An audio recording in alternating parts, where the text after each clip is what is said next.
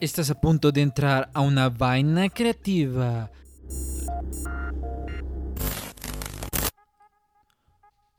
Hola amigos, bienvenidos una vez más aquí a Una Vaina Creativa, el podcast donde hablamos sobre marca personal, podcasting y creatividad. Y en este episodio tenemos a alguien que para mí yo lo admiro mucho y es referente del mundo del podcasting y es Melvin Rivera. Melvin Rivera, para los que no conocen, él es conferenciante, consultor, mentor internacional de podcasting. También es creador del blog Vía Podcast y el podcast Notipod Hoy. Y también es creador y fundador de la Academia de Podcasting. ¿Cómo está, Melvin? Bienvenido. Jean-Pierre, un privilegio estar contigo con tantos creativos y con tanta gente que quiere entrar a este mundo del podcast. Sí, este es algo, un boom, ¿verdad? A nivel mundial, desde que empezamos con la pandemia, creo que se ha expandido bastante. Sí, es un medio que, que ha crecido y seguirá creciendo, porque cuando comenzó el podcast en el 2004 más o menos, prácticamente fue un grupo de locutores, de animadores, que dijeron, ¿por qué no se utiliza el RCS para transmitir audio? Y entonces llevaron la idea a Apple, que había recién creado la iPod, y ahí surgió el RCS del audio. Y ahí comenzó una revolución que ha ido por diferentes etapas, ¿no? Cada, cada año tenemos una etapa. Cada, cada vez, por ejemplo, el 2004 fue la etapa de, del nacimiento. Sí. Luego vino la etapa de Serial, que fue una etapa única en el podcasting. Y el año pasado tuvimos la etapa de de Spotify. Cuando Spotify entra e invierte millones, el mundo, el mundo dice, ¿y qué es eso de los podcasts? ¿Por qué está apostando? yo creo que estamos... Sí, sí, porque no es lo mismo que vengan dos o tres que digan algo a que venga una compañía como Spotify y diga, nosotros creemos en esto y, estamos, y lo estamos demostrando con inversiones. Entonces otras compañías han estado invirtiendo y ya ha tomado un giro nuevo, ¿no? Ha tomado un giro nuevo eh, en el mundo de los podcasts. Sí, bien, bien interesante y durante todo este episodio vamos a tocar eh, bastantes temas em, que les van a interesar a todos ustedes. Pero, Melvin, yo estuve viendo eh, su página personal, ¿verdad? Y ahí decía usted que que empezó como locutor y me dio esa curiosidad de cómo fue que le interesó este mundo del podcasting, cómo lo descubrió y, se enamoró de ese mundo. Bueno, yo nací, yo nací en el audio desde los 15 años en la escuela, mientras estaba en la escuela superior, en la secundaria. Eh, yo hacía locuciones y presentaciones y y este, publicaba el periódico de la escuela.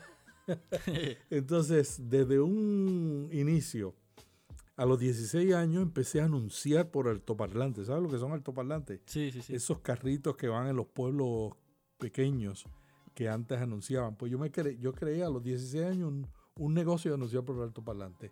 Y a los 18 empecé en la radio. Y empecé en la radio y ahí estuve trabajando en varias emisoras y terminé como gerente de una emisora de radio, trabajé en producción, en noticias, en ventas, en todo, hice todo en la radio y terminé como gerente de una emisora de radio. Y luego pasé a la página impresa, me moví a trabajar eh, en la publicación impresa, pero seguía haciendo radio y video, hacía muchas producciones en video porque estaba a cargo de marketing y de publicaciones. Y luego eh, comencé a trabajar a nivel mundial como director de publicaciones y capacitación en esa área a cargo de unos 150 países. Visité solamente 80, pero tenía 150. y, y mientras estaba mientras estaba en ese proceso, en esos diferentes trabajos, en el 2006 Mi esposa tenía un blog, tenía en el 2006 un newsletter con 100.000 suscriptores en el 2006. Y yo dije, vamos a hacer un podcast, que es lo último. Y como yo venía de la radio, entonces dijimos, vamos a hacer un podcast. Hicimos un podcast, pero en el 2006 era tan complicado hacer un podcast que yo compré una consola, era una consola de, música, por lo tanto era muy pesado, muy, muy incómodo, tenía muchas cosas que no necesitaba. Y luego subirlo y que la gente lo bajase, pues no era todavía lo que tenemos hoy con la cantidad de aplicaciones que existen y tecnología que facilitan escuchar un podcast en cualquier lugar. Así es que ese primer proyecto lo abandoné en el 2006. Y en el 2016, 10 años después más o menos, empecé otro podcast que hice. Y en el y hace cuatro años, 2017, empecé vía podcast. Dije, no, no, no, no, esto me apasiona. Mi estilo, mi estilo siempre ha sido enseñar de lo que voy aprendiendo. Entonces, por ejemplo, a mí me, fascinó la comida vegetariana, vegana. Y hace 10 años comencé un blog y publiqué 500 recetas y, y trucos para cocinar vegano. Y aprendí a cocinar enseñando y publicando un blog. Se llama micocinavegetariana.com.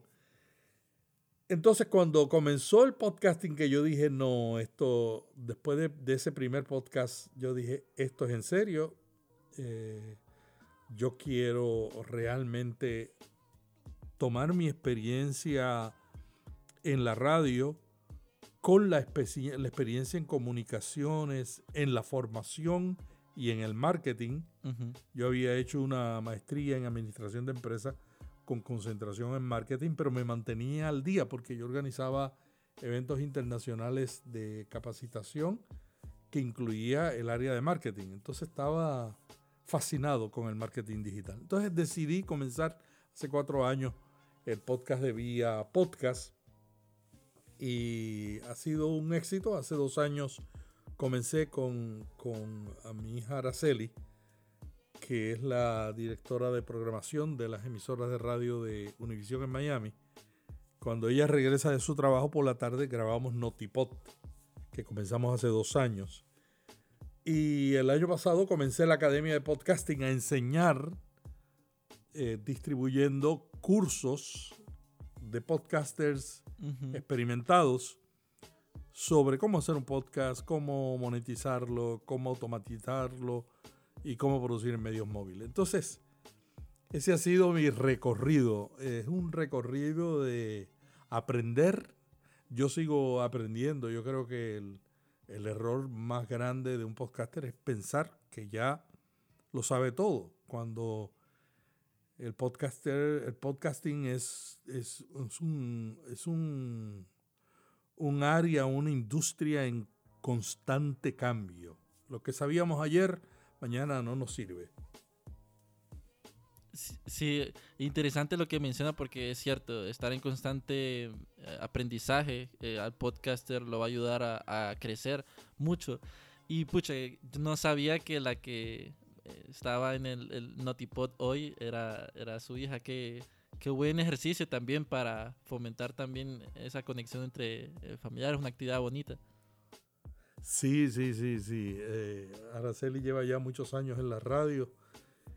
Eh, comenzó como locutora y, luego ahora este, está en Univisión como directora de programación. Y, y, lo interesante es trabajar con, porque trabajar con con una hija o con un hijo tiene un reto, ¿no? Sí. Porque hay dos, dos personas que no, no se ocultan nada para decirte la verdad. Los hijos y, la esposa o el esposo. Entonces, siempre es bueno trabajar con, con familiares, aunque también es un reto, ¿no? Pero ella es una profesional, ella me enseña a mí, yo le enseño a ella de lo que yo sé y juntos pues trabajamos con un equipo porque no, no trabajábamos solos. Eh, tenemos un equipo de trabajo eh, que, nos ayuda a montar esos 10 minutos diarios de Notipod y el, y el boletín, el newsletter que estamos produciendo en los últimos dos años. Sí, y de hecho yo estoy suscrito a, a Vía Podcast y también escucho Notipod. Y es bien interesante toda esa información que ustedes comparten. Eh, no sé cómo le hacen eh, como para estar al día y sacar nuevas noticias, ¿verdad? Porque, eh, por ejemplo, más adelante vamos a hablar de tecnología del podcast, que lo leí en, Vía Podcast. Pero para las personas que nos están escuchando y no saben sobre Notipod y Vía Podcast, no sé si les puede explicar un poco qué es, qué pueden encontrar ahí. Bueno, Vía Podcast es el portal, se llama viapodcast.fm. Es el portal donde presentamos todo lo que está pasando en la industria del podcasting. Y también tenemos eh, tips de podcasting. Esas son las dos cosas que tenemos en Vía Podcast. Tenemos el Notipod Hoy, que todos los días publica 10 minutos con una curaduría de todo lo que está pasando en América Latina, España y Estados Unidos y lo más importante del mundo. Ese es Notipod. Es un podcast de 10 minutos y un newsletter de que se puede leer en 4 minutos, pero que toma de 4 o 5 horas al equipo hacerlo. Sí. porque no es no es uh, no, es uh, sencillo, ¿no? Es todo el trabajo que, hace, que, cuesta hacer un podcast, pero hacerlo diario ya es increíble. Entonces también tenemos allí eh, tips de podcasting. Tenemos una sección que se llama Comienza aquí, que está dedicada exclusivamente a todos los que quieren comenzar un podcast. Y ahí el, todo el contenido es gratis. Hay 32 guías prácticas, hay entrevistas con podcasters experimentados, hay este, tutoriales, hay ah, artículos que yo le llamo blogpods, que es un blog para leer y un podcast para escuchar cuando quieras, donde quieras. Se llama blogpod. Y básicamente eso es Pia Podcast, un sitio de tendencias y de tips para podcasting. Para los que quieren comenzar o los que están produciendo un podcast. Súper recomendado. Súper recomendado. Y, luego, tenemos, luego tenemos la academia, que en la academia acabamos de terminar la primera etapa eh, en esta semana y estamos ahora lanzando una encuesta para definir la segunda, validar las ideas, los temas, el modelo y ya entonces la academia es un lugar de formación, es una comunidad donde la gente puede entrar, eh, tomar cursos, ver tutoriales, ahora mismo es de cursos nada más, pero la vamos a ampliar y eso es lo que queremos validar en, la encuesta que estamos haciendo en este momento. Entonces, esos son los dos proyectos principales que, estamos corriendo en este momento. No, Súper interesante todos esos proyectos. Creo que a muchos podcasters eh, van a vía podcast Notipod o la academia a aprender. Yo soy uno de ellos, ¿verdad? Que va siempre a Notipod y vía podcast para ver eh, lo último que hay en, noticias. Y hablando sobre noticias, eh, hay algo que creo que muchas personas se preguntan por qué em, el podcasting está creciendo. Y quería saber qué es lo que usted opina sobre este auge eh, en el podcast, pero en, en Latinoamérica. Fíjate, yo creo que hay varias razones. Eh, una razón es la falta de confianza. Nosotros no creemos en los líderes políticos, no creemos en los líderes religiosos, no creemos, y esto es reciente, en los medios, como la prensa. Hay un problema de credibilidad que, no, no es una acusación que yo doy. los periodistas lo reconocen y hay estudios que lo demuestran, que hay una falta de confianza o sea, vivimos en una cultura donde se manipula la información con noticias falsas. Los periódicos están luchando porque los periódicos no quieren publicar noticias falsas. Al contrario, los periódicos quieren mantener ese sentido de credibilidad. Y, pero hay tanta información falsa, hay tanta manipulación, que la gente, por un lado, está cansado de eso. Esa es una razón para el crecimiento. Otra razón es que estamos cansados de la pantalla, particularmente en los últimos siete meses.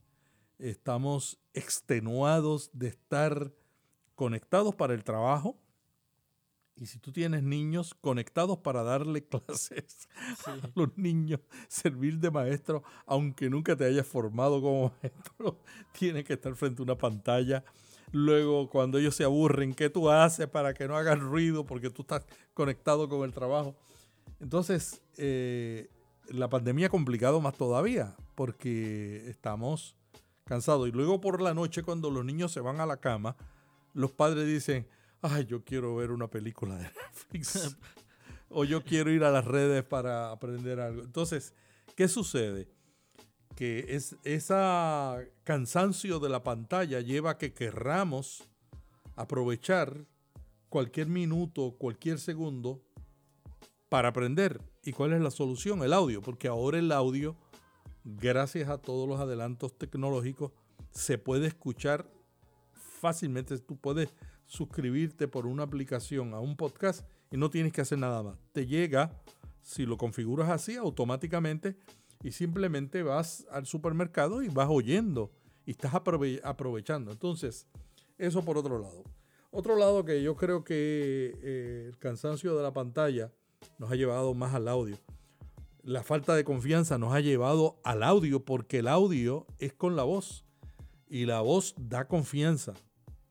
O sea, uno escucha a una persona en un podcast y no tiene que ser una voz, estilo locutor de radio de, del 70 y el 80, porque eso ya no está de moda. Lo que está de moda es la voz natural. La voz comunica emociones, la voz da confianza. Y entonces, como estamos en un nivel de que no creemos, tenemos que buscar la confianza. La confianza es la clave del éxito. Y si tú tienes un contenido relevante, útil y entretenido que llena necesidades, olvídate que la gente se queda contigo y se genera la confianza que ellos están buscando. Entonces está la confianza, está el cansancio de la pantalla y está la necesidad que tenemos de aprender nuevas cosas. Antes escuchábamos radio para entretenernos y para informarnos mayormente. Mayormente. Habían otras razones, pero para mí esas eran las principales. Ahora escuchamos podcast para entretenernos, para informarnos, porque una de las categorías más importantes es la de noticias, pero también para formarnos. La de aprender. O sea, estamos, eh, aprender, estamos aprovechando el minuto. A veces mi esposa me dice, ¿por qué te tardas tanto en el supermercado? Te llamé y no me contestaste. Y yo digo, mi amor, es que el podcast estaba muy bueno. Porque yo entro, yo salgo de mi casa, yo, yo salgo de mi casa y conecto uno de los podcasts y los voy escuchando mientras hago mis compras, mientras... O sea, no hay un minuto eh, que yo esté en la calle que yo no aproveche para aprender. Yo le doy prioridad a aprender y por supuesto a todo lo que tiene que ver con el podcasting, las tendencias. Pero yo aprendo, yo tengo que aprender, yo sigo aprendiendo de, todas las áreas del marketing digital, del marketing de contenido, porque esto está cambiando a una velocidad espantosa. Entonces, para mí esas son tres razones principales. Una, la falta de confianza, que lleva a buscar la confianza en la voz. Dos, eh, el, cansancio de la pantalla.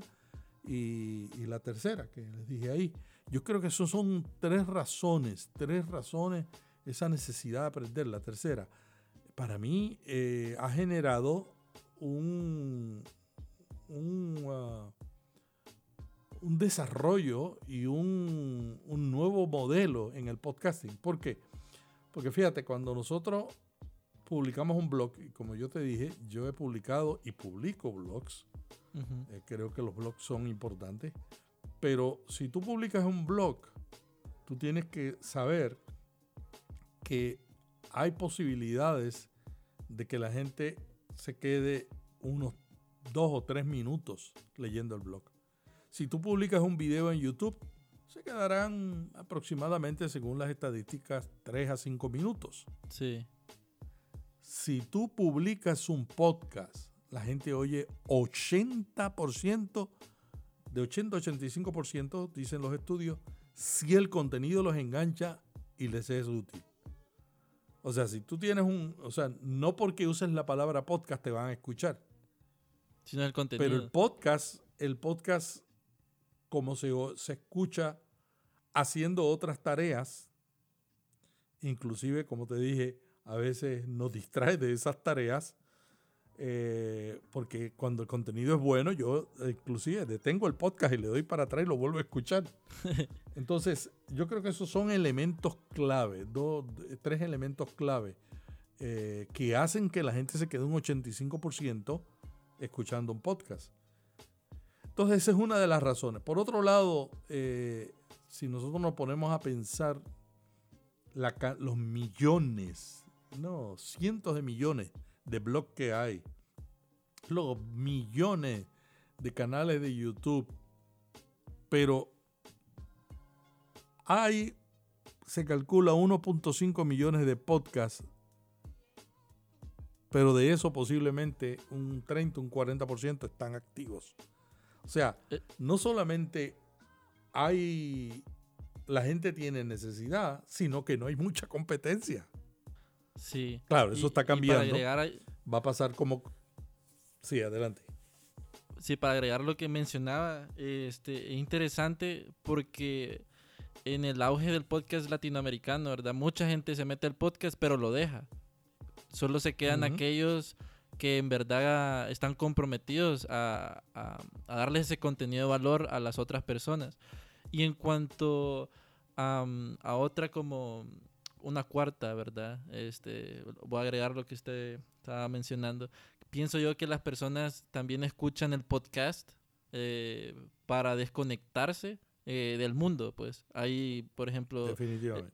escuchan, el audio los hace imaginar bastante. Creo que fue lo mencionábamos con, bueno, lo platicamos con Mauricio Salazar eh, de su podcast eh, Pequeños Viajes Sensoriales, que para mí me, me voló, pues, eh, volé a otra, a otra dimensión con, con, ese podcast. Y es lo que la gente también anda buscando, pues, desconectarse del día a día y de la atención, ¿verdad? Y el podcast, como usted lo mencionaba, la voz da confianza y lo relaja y lo lleva a otro ambiente. Definitivamente, por eso yo decía que, estamos buscando algo adicional a lo que teníamos sin perder a lo que teníamos. O sea, nosotros estamos buscando también entretenimiento. O sea, un podcast tiene que ser entretenido. Pero el éxito de los podcasts que cuentan historias tiene que ver sencillamente con que a todos nos encantan las historias particularmente si son eh, en audio. Estamos buscando la manera de entretenernos, de desconectarnos y contar historias nos lleva a otro mundo. Eh, cuando yo empecé en la radio, yo, yo daba cursos en la radio también. Dicho sea de paso, estoy preparando el primer curso mío, porque en la academia hemos estado produciendo eh, cursos, distribuyendo cursos. Y una de las cosas que, yo hago énfasis en el curso es que crear un podcast es fácil. Crear un buen podcast que cuente historia, que enganche, que mantenga a la gente eh, interesada en el tema, toma tiempo. Y para mí esa es la razón que mucha gente abandona el podcasting. Porque hay gente que cree que hacer un podcast, no definen el por qué, ¿no? Entonces comienzan a hacer un podcast porque todo el mundo lo está haciendo. Y esa es la peor razón para comenzar un podcast. O sea, uno tiene que saber eh, por qué uno está haciendo el podcast. Y eso es lo que le va a dar el ánimo. Eh, hay mucha gente que se me acerca pidiendo coaching de podcasting. Me dice, Melvin, eh, ¿cómo yo puedo monetizar el podcast? Y yo lo primero que le pregunto, ¿tienes comunidad? No. Pregúntame cómo hacer la comunidad primero y después hablamos de la monetización. O sea, no es, no es fácil eh, tú comenzar un podcast sin nadie, de, sin oyente, y yo he pasado por eso, donde nadie te conoce y crear una marca. Y tú eres especialista en crear marcas. Y yo sé que, Jan, tú ayudas a la gente a crear marcas Y una de las cosas clave es que no solamente definir cuál es la marca que tú quieres que, cómo tú quieres que te perciban, sino además toma tiempo crear una marca. Tiene, Tienes que tener una estrategia. Entonces lo mismo pasa con el podcasting, toma tiempo. Eh, nosotros creemos que porque es fácil hacerlo, y es fácil. O sea, yo he grabado 800 podcasts en el iPhone y en la iPad. 800. Puchica. He hecho cinco podcasts. El primero duró como dos capítulos. Pero los otros cuatro que he producido, los cuatro ganaron premio. En los Latin Podcast Awards. En los Latin Podcast Awards en los últimos eh, tres años. Entonces, yo sé lo que te estoy diciendo. Entonces, yo, yo puedo hacer, y yo hago mi podcast con una iPad y un iPhone. Y yo comencé con un micrófono de 60 dólares. Pero hacer un buen podcast que, enganche toma tiempo. Tú me dices que tú escuchas Notipod. Y, y todos los que escuchan Notipod dicen qué buena información, qué, qué bueno porque me mantiene actualizado. Pero a nosotros nos toma horas. Primero, identificar diariamente qué es lo que se está publicando sobre el podcast. Luego, seleccionar ese contenido de acuerdo al perfil de, nuestros, de nuestra comunidad y luego resumirlo y luego publicarlo en la web y luego grabarlo y luego editarlo y luego promocionarlo y luego ponerlo en un boletín. O sea, toma tiempo. Un proceso. Pero, pero ¿vale la pena? Yo creo que sí vale la pena. Vale la pena. Y yo he hecho podcasts que me toman menos tiempo, por supuesto y hecho y, el blogpod de Vía Podcast de Tips es una mezcla de entrevistas y de con podcasters y de podcast en solitario. Y alguna gente me dice, ah, pero el podcast en solitario toma menos tiempo. Dice, no, yo estoy haciendo blogpod. Lo que quiere decir es que yo hago un libreto primero. Luego de, de hacer el libreto, que el libreto me toma tiempo, se revisa hay un editor, una editora que revise el contenido para asegurarse que mis barrabasadas lingüísticas no se pasen. Entonces, al final yo lo grabo y luego lo grabo, tengo que editarlo eh, y luego publicarlo. O sea, aún un podcast en solitario toma tiempo y uno de entrevista toma tiempo porque uno tiene que prepararse, eh, estudiar al, invitado, un, hacer, investigar quién es el invitado para tratar de no hacerle las mismas preguntas o ahondar en preguntas que ya le han hecho, pero que, que uno le va a hacer un enfoque diferente. Entonces, todo ese tipo de trabajo que nos toma a nosotros eh, hacer una encuesta eh, siempre tiene que ver con la preparación antes si nosotros no nos preparamos antes y luego tenemos que editar. Entonces siempre todo formato toma tiempo.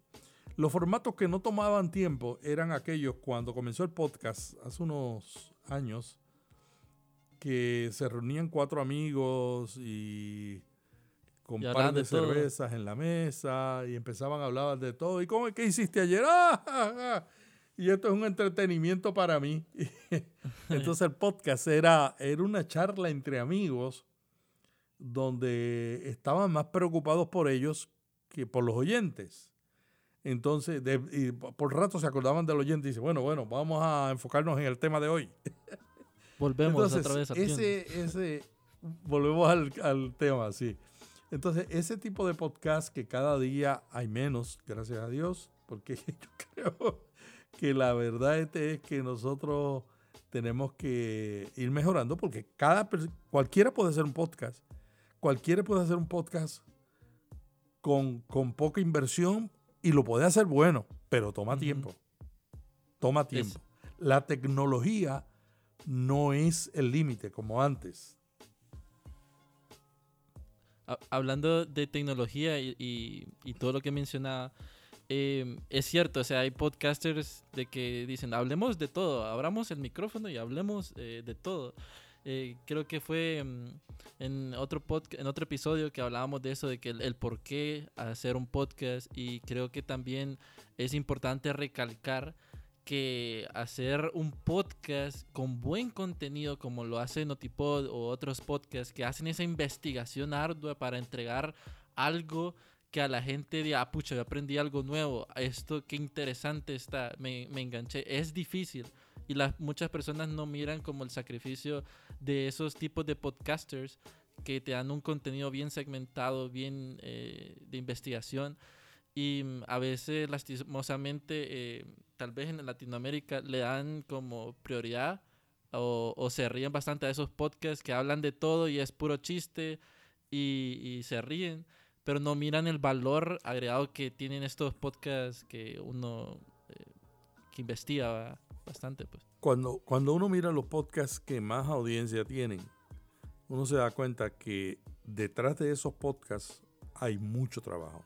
Uh -huh. Y puede ser un podcast de entrevista, y puede, porque puede ser un podcast de entrevista que es uno de los formatos más populares, o puede ser un podcast de contar historias. Pero no importa el formato, eh, la preparación, la experiencia sonora es clave, ¿no? Eh, hay gente que... Yo, yo he escuchado buenos podcasts de un buen contenido que yo quiero escuchar. Y eso me pasó esta semana hay dos podcasts en inglés que yo dije, este es un tema que yo, yo estoy apasionado por aprender más, pero estas dos personas tienen la autoridad en el medio para, para hablar de ese tema, pero cuando yo empiezo a escuchar el podcast, escucho una calidad sonora y yo dije, pero esta gente no saben que se puede sencillamente yéndose a una habitación con cortinas y con libros, se puede mejorar un 70% el, el, el, eco que tienen en la habitación. Entonces, es, esa experiencia de calidad, mientras más podcasts nuevos hay, uh -huh. más la gente se va a acostumbrar a una calidad sonora buena. Y una calidad sonora no tiene que ver con dinero.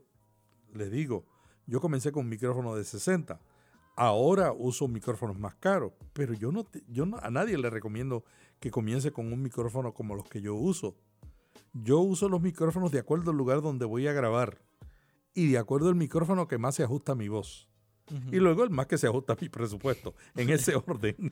lugar donde voy a grabar, mi voz y luego al final el presupuesto. Cuando yo termino digo, ¿lo puedo pagar? ¿No lo puedo pagar? No, pues me voy por el más barato porque no hay unas diferencias tan grandes. Pero la gente comienza pensando en tecnología, comienzan pensando en micrófonos, comienzan pensando en interfaces de audio, en inversiones uh -huh. grandes. Cuando para mí lo más importante, el paso número uno, y eso lo voy a, tener en el curso que estoy creando, que es mi primer curso, lo voy a lanzar en noviembre. Eh, eh, y, una de las cosas que yo digo, lo primero que tenemos que hacer es no mirar el equipo, sino primero definir el formato. Porque el equipo va a depender del formato. Hay gente que compra el equipo con unas funcionalidades que no necesita para el formato del podcast que tiene. Entonces yo siempre le digo, no, comienza definiendo la parte de, de planificación de tu podcast. ¿Cuál es el tema? Sí. ¿Cuál es la audiencia? Eh, ¿De qué vas a hablar? y cuál va a ser el formato. Y después que decidas el formato, entonces empiezas a pensar en el siguiente paso. ¿Dónde voy a grabar? Todavía no hemos llegado al equipo. ¿Dónde voy a grabar? Y yo ahora mismo esto lo estoy grabando en la habitación de mi casa. Yo tengo una esquina de la habitación de mi casa, tengo mi escritorio porque yo vivo al lado de un laguito un privilegio que, que, tengo, ¿verdad? Ver el agua por aquí mientras estoy hablando sí. contigo por la ventana. Eh, entonces yo tengo un cuarto, pero tengo cortinas, tengo unos paneles, porque el cuarto tiene madera, tiene cemento. El cuarto es horrible en términos de acústica, ¿no? Y tengo libros. Para y ya yo no leo libros, yo, yo, escucho, yo escucho libros y leo libros ebook. Ya yo no leo libros, pero tengo libros impresos en la pared. ¿Por qué? para, para amortiguar el sonido. Entonces, no solamente la gente tiene que pensar en el contenido, la experiencia de contenido, que es clave, porque tú puedes tener la mejor experiencia sonora y la experiencia de contenido es mala, no van, van de la mano. Pero si la experiencia sonora es pobre, como me pasó a mí con estos dos podcasts, que yo no duré cinco minutos escuchándolo y, estaba seguro de que esa persona me podía dar un contenido de valor y el tema que estaba tratando en el podcast era lo que yo necesitaba. Entonces yo me estoy diciendo, me, me siento inclinado a escribirle y decir, ¿quieres que te ayude? Porque yo quiero escuchar tu podcast. y así es. el contenido. Sí, el contenido está muy bueno. Entonces hay gente que tiene un buen contenido y una mala experiencia sonora. Y hay gente que tiene una buena experiencia sonora y, un, mal, contenido. Sí. Pero sí, creo que esto del, contenido del audio tiene que ir muy de la mano porque si los dos están como eh, al mismo nivel, pues tenemos buen audio y buen contenido, eh, pues ya lo hemos visto, se ganan premios, eh, a Google les interesa, se pueden transformar en, en, series o películas. Y también hay algo interesante, ¿verdad? De que en este mundo de la tecnología y el audio es que hay nuevos, nuevas tecnologías que, que han salido. Eh, creo que en Vía Podcast usted había puesto sobre que nuestra voz la podemos transformar. Había un clon o un bot que la podemos transformar a otro idioma. No sé si nos explica un poco más, eh, más de eso, porque para mí, y lo hablamos antes de entrar, se imaginan a un actor, a un personaje famoso y que le cambien la voz y, y, y salga imagínate, Imagínate a Donald Trump pidiendo disculpas por todos sus disparates. cada, cada, cada persona puede ser clonada en este momento. Eh, y ese es el reto, porque este, esta tecnología existe desde hace como 4, 5, 6 años que Adobe dio a conocer el, clonaje de voz produciendo un, precisamente un podcast. este, ya se conocía desde antes, pero, pero esa, esa experiencia de clonar una voz la, vi yo hace como 4 o 5 años por, Adobe. Y ahora hay una compañía que lo está lanzando eh, de una manera comercial. Entonces, esa compañía está yendo un paso más adelante, está diciendo, no solamente tú puedes clonar tu voz, sino que con la inteligencia artificial lo hemos amarrado a, la, a los idiomas. Entonces yo puedo poner tu voz para que tú aparezcas hablando otras voz. clones, ellos le llaman clones de voz digital. Y la compañía se llama Resemble AI, una startup traduce tu voz a diversos idiomas. Entonces, ¿qué tú puedes hacer? ¿Qué implicación tiene esto? Por supuesto, todo esto son tecnologías que están comenzando. Este, eso seguirá desarrollando más. Es decir, que ya ellos tienen media docena de idiomas. Eh, tú tienes, entras a, su página web, le das a la página localizar, grabas tu voz, Traduce tu voz digital para hablar en otros idiomas de la misma forma que replicas la voz y pronuncias oraciones en la lengua materna de la persona también, ¿no? Esta empresa eh, se quiere especializar en generar perfiles de voz sintéticos, pero con datos mínimos. Entonces quieren convertir cinco minutos de la voz de una persona en una nueva grabación diciendo otras cosas. Es, increíble, ¿no? El reto es que los que, los que hacen doblaje, pues están diciendo, oh, ya esto es competencia. Un, reto. Y los que producen podcast en español, entonces tienen el reto de que dice, ah, entonces los podcasts en inglés, que son exitosos, que en este momento, que en este momento están buscando muchos de ellos están empezando a mirar de que en América Latina tienen una audiencia de podcast en inglés tremenda. National Public Radio prácticamente aparece en todos los países de América Latina como uno de los canales de podcast más escuchados. Una manera cuando esto se perfeccione es que ellos digan, en vez de contratar a un productor latinoamericano, lo que voy a y a un conductor latinoamericano, lo que hago es contrato un productor que me supervise la traducción, no, no del texto, sino primero del texto y luego de, de, la voz a ese idioma. Es, es asombroso lo que podría pasar, ¿no? Sí, y como yo lo miro de esta forma, es algo que se le puede sacar el lado positivo, pero también puede en el lado negativo, porque está esto lo de los deepfakes que, claro. que la cara y ya se imagina que pongan eh, la cara de un podcaster y le ponen en otro idioma hablando cosas que no y entonces son tecnologías de que tienen su, su lado bueno y su lado malo. Sí, ese es el riego, ese es el riego. Vivimos en un riego donde todo lo bueno tiene que hay que examinarlo bien porque tiene otro lado y tiene un riego. Sí, y hablando eh, sobre tecnologías, Em, yo estaba hablando, bueno, estaba viendo sobre esto de las ads o que se ponen en, en los podcasts, ¿verdad? Los anuncios para monetizar.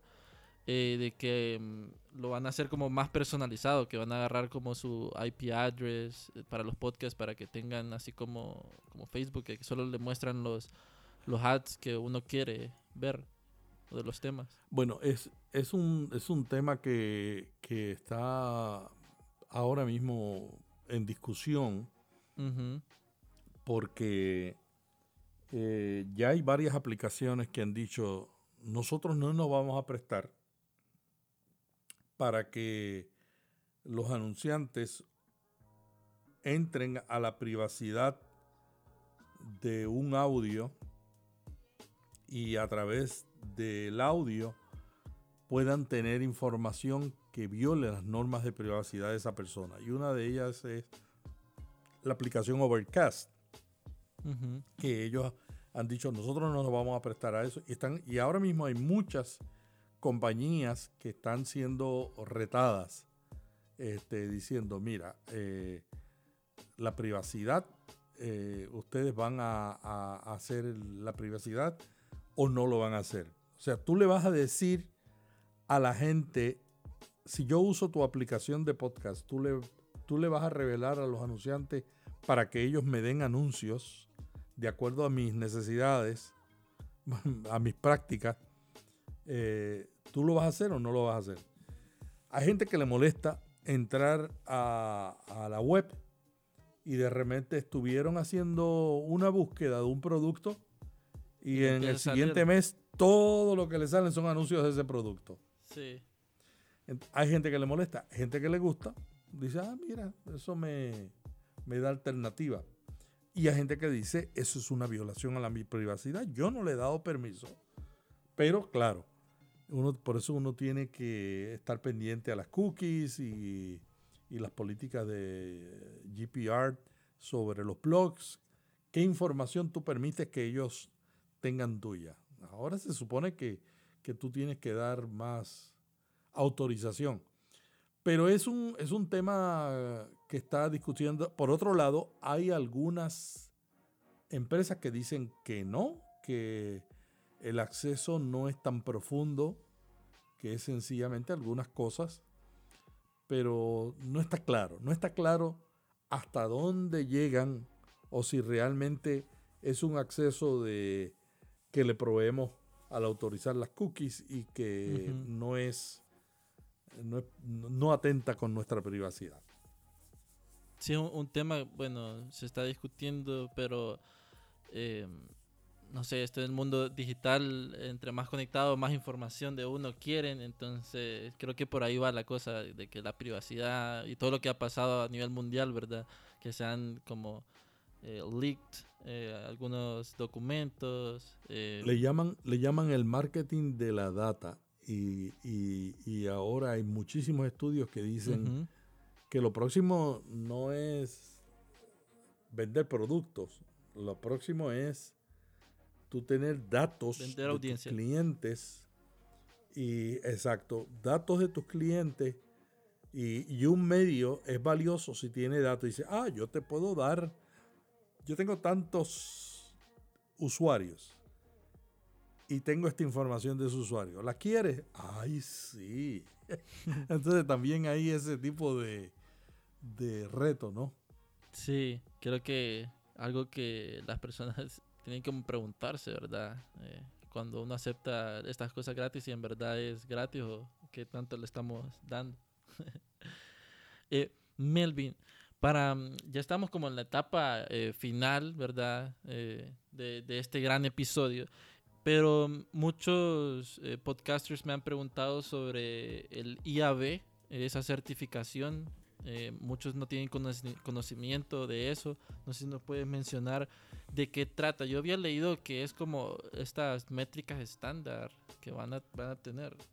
sí, uno de los problemas más grandes eh, que hemos tenido en, en el podcasting eh, para las grandes corporaciones interesarse en auspiciar un programa, particularmente para eso, aunque sirve para otras cosas también, ha sido que no ha habido métricas estandarizadas.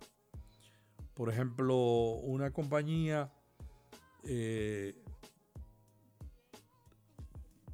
daba las cifras de audiencia de tu podcast porque no tenía filtros para eliminar eh, llamadas robóticas que realmente no son descargas de podcast. Y yo tengo un amigo, Daniel J. Lewis, que hizo un estudio el año pasado. Y él hizo un estudio de todos los alojadores de podcast. Hace como cuatro meses lo, eh, lo actualizó en su página web de Audacity to Podcast. Y Daniel J. Lewis entró y midió cuáles eh, eran las, las empresas de alojamiento que tenían las métricas de IAB, porque hay dos cosas. Hay gente que dice que las sigue, pero nadie los ha certificado. Nadie ha comprobado que siguen esas prácticas. ¿Qué son esas prácticas? Esas prácticas son una serie de normas que le dicen IAB, número uno, yo tengo filtros para que ningún robot haga una descarga de un podcast y se cuente como una audiencia.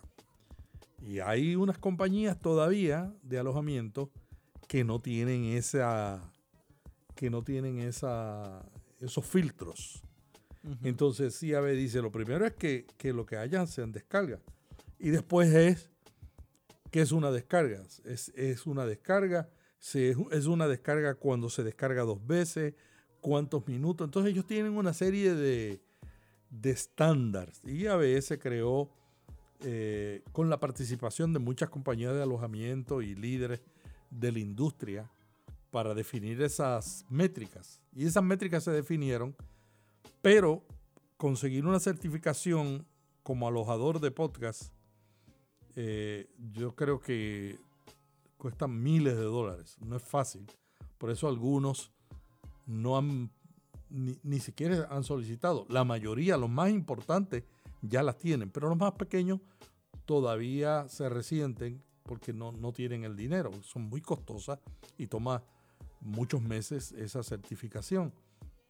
Entonces yo lo que recomiendo a toda la gente que le asesoro es no acepten ninguna compañía que no tenga métrica certificada, porque ya es un estándar en la industria. Inclusive, yo usaba una compañía que no las tenía certificadas y mis podcasts aparecían con unas descargas tremendas. Cuando ellos aceptaron y fueron certificados, lo primero que dijeron, eh, van a notar que el mes que viene las descargas van a ser menores. ¿Entiendes? Porque todos los que pasamos eso, los últimos tres años, mientras se implementó ese cambio de métrica, vimos que, que era valioso porque estábamos viviendo en un mundo irreal. Si una persona aloja su podcast en la página web, lo puede hacer. Eh, yo tengo un artículo en Vía Podcast sobre si se puede publicar o no y decimos, si tú sabes de, WordPress, si tú sabes y tienes el tiempo y tienes un buen alojador, lo puedes hacer. Pero, pero, tienes que asegurarte que no hay ningún robot entrando y descargando automáticamente. Y, y es una. Es asombroso la cantidad de robots automáticos que existen bajando contenidos de la web que la página web registra como que es un contenido, una descarga oficial cuando es un robot. Nadie lo escuchó. un robot que hizo ta, ta, ta, y se llevó 100 descargas. Dice que hubo 100 descargas, pero no, no hubo ni una porque nadie lo escuchó. Entonces yo creo que lo primero que uno tiene que hacer es compañías que tengan, porque ahora la competencia está tan fuerte que las principales lo tienen y las pequeñas, las pequeñas compañías que no lo tienen, uno tiene que preguntar, hacerle la pregunta, ¿cómo ustedes garantizan? Porque puede ser que alguien me dijo, yo no tengo interés en vender anuncios eh, para mi podcast, o sea, no tengo necesidad de que haya unas métricas. Dice, sí, pero las tuyas las van a comparar con otras.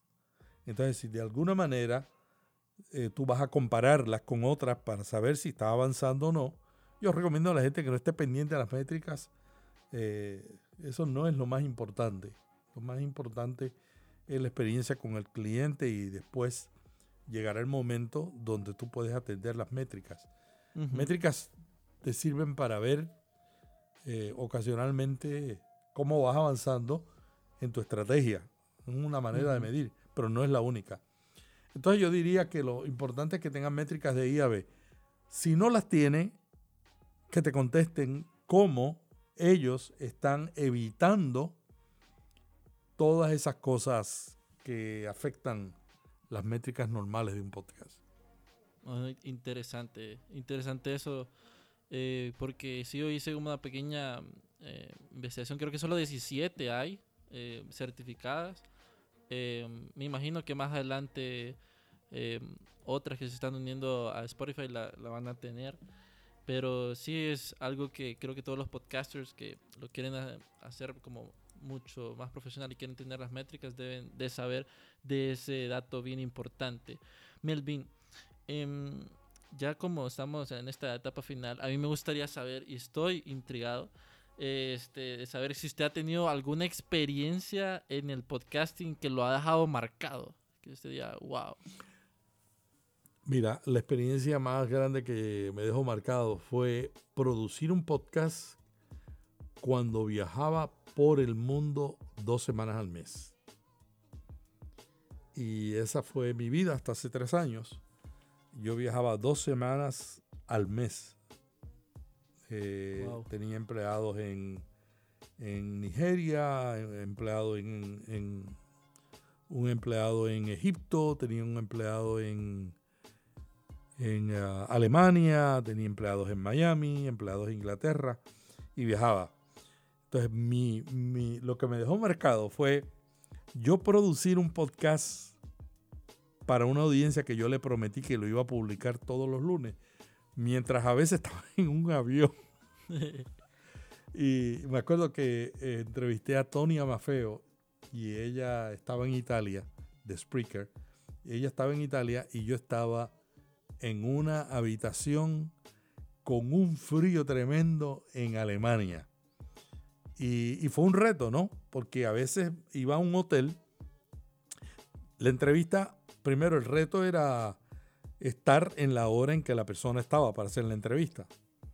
Porque en América Latina pues tenemos unas diferencias, pero ya cuando nos vamos a América Latina y, y Europa, las diferencias de horas son mayores. Entonces primero era eh, la diferencia de horas. Luego era eh, usar y lograr una buena, un buen audio cuando en los hoteles a veces tú estabas conectado y se conectaba esa misma hora 90% de la gente que está en el hotel y, y, tu señal bajaba o cuando tenías que publicar, que me pasó varias veces, tenía que publicar el podcast y yo decía, ay, son las 10 de la noche, estoy muerto de cansancio, déjame subir el podcast. Y le daba, mm, no subía. Le daba, no subía. Y luego estaba hasta las 12 de la medianoche y no subía. Y decía, "Ay, me voy a tener que levantar a las 5 de la mañana cuando Para nadie está subirlo". conectado para poder subirlo. Eso me marcó, me marcó en el sentido de que la movilidad eh, es un reto. Tenemos tecnologías que ya nos permiten hacer un podcast a la distancia y cada día están cambiando. Pero también hay otros detalles que no tienen que ver con eso, como la ubicación donde está para poder producir un podcast de calidad. Eso me dejó marcado a mí la experiencia de producir, en eh, editar un, un podcast en un avión, Wow. eh, editarlo en, en la sala de espera de una línea aérea. Eso lo hice tantas veces, tantas veces. Yo andaba siempre con mis auriculares, ¿no? Y una vez me preguntaron, "¿Y ¿está interesante lo que está oyendo? Estoy editando un podcast. Eso me dejó marcado. Qué interesante, pucha, qué increíble estar viajando y haciendo el podcast. eh, creo que eh, es digno también de hacer una miniserie, así como Melvin River. Me acuerdo cuando estaba viajando y tenía un invitado. Pero Melvin ha sido, ha sido, bueno, creo que todos los podcasters tienen como sus momentos más marcados. eh, si entrevistan a alguien o en su caso viajar y, y editar, ¿verdad? Y creo que eso es lo bonito del podcast, de que uno le deja esos bonitos recuerdos en donde uno puede compartir después y también lo puede hacer un contenido en, en audio. Em, Melvin, ya para, para terminar, em, porque al final vamos a tener la pregunta de creatividad, ¿cuál sería su consejo para todos aquellos podcasters que, que vienen iniciando? ¿Qué es lo que usted les recomienda? Mire, lo más importante es el por qué. Olvídense del equipo de grabación. Olvídense, olvídense de todas las cosas que yo les dije que son importantes. Que son importantes. Que son importantes. pero lo primero, antes que todo eso, antes que todo eso es, ¿por qué vas a hacer un podcast? Vas a usar un medio íntimo, un medio que tiene que ver con las emociones. Tienes que saber cuál es la diferencia entre un podcast y un programa de radio. Yo tengo un artículo que es uno de los más leídos en Vía Podcast sobre ese tema. Y, y si uno no sabe, porque hay gente que cree que es un programa de radio. Si no sabes por qué lo haces, por cómo se diferencia de la radio, que es lo que hemos hecho toda la vida, mm, van a llegar días en que estés como yo en un avión, como estuve yo en un avión, editando, o en un hotel cansado diciendo, ay, ¿por qué yo estoy haciendo esto? Cuando lleguen esos días que uno se pregunta si es una buena inversión de tu tiempo, porque a menos que tú tengas una comunidad grande, vas a empezar solo, te va a escuchar tu mamá, tu esposa, tus hijos si acaso, Los y vecinos. vas a comenzar solo y vas a tener que construir una comunidad a menos que la traigas ya. Entonces yo creo que lo más importante es el por qué. ¿Por qué lo hacemos? Lo estamos haciendo para fortalecer mi marca. Lo estás haciendo porque es una manera de aprender. Lo estás haciendo porque tú quieres ayudar a otros. Lo estás haciendo porque tú quieres contar historias. Lo estás haciendo porque sencillamente quieres entretenerte y quieres darle entretenimiento o lo estás haciendo porque quieres dar un contenido de valor y quieres ayudar a cambiar el mundo. No importa la razón, pero lo más importante es tener un porqué claro, claro. Cuando tenemos el porqué, lo demás es secundario. Bueno, amigos, apunten bien el por qué es importante para crear su podcast. Ahora bien, Melvi, eh, estamos en la etapa donde está la pregunta creativa, que es el segmento o la etapa final donde le hacemos una pregunta que puede ser una adivinanza, eh, una pregunta cualquiera, y el invitado tiene 30 segundos para responderlo. ¿Está listo? Melvin? es una adivinanza. y la adivinanza dice así. Cuando me amarran, me voy. Cuando me sueltan, me quedo. ¿Qué soy? Cuando me amarran, Me voy. me voy. Cuando me Cuando sueltan, me me, quedo. sueltan, me- no tengo idea. ¿Se rinde? Sí, me rindo. Es el zapato. Ah, qué bueno está eso. Qué bueno está eso. Muy ahí, lo, buena. ahí lo tiene. Muy buena, muy buena. Bueno, Melvin, ha sido un placer eh, estar aquí con usted en una plática muy interesante hablando sobre el podcast, que es algo que nos gusta a ambos. Y, mm, y no, le, le agradezco su tiempo por estar aquí en una vaina creativa y informando y compartiendo un poco. Jean-Pierre, ha sido un privilegio acompañarte aquí en, en La Vaina Creativa, explotando la mente de pura creatividad. A mí me encanta esto. Creo que es un buen esfuerzo el que estás haciendo. Creo que eh, yo siempre de estas entrevistas aprendo tanto como también comparto para que otros aprendan y también eh, me llevo buenas experiencias. Muchas gracias. No, gracias, eh, Melvin. Vamos a estar en contacto, siempre fiel a Notipod y vía podcast. Ahí. Un Eh, bueno amigos, ah, este ha sido el episodio con Melvin Rivera eh, y esperamos, los esperamos en el próximo episodio de una vaina creativa donde vamos a estar hablando sobre más creatividad eh, de podcasting y marca personal. Este fue Jean-Pierre y recuerden que me pueden seguir en las redes sociales como una vaina creativa o Jumpy Cruz en Instagram para saber más del mundo del podcasting. Nos chequeamos a la próxima.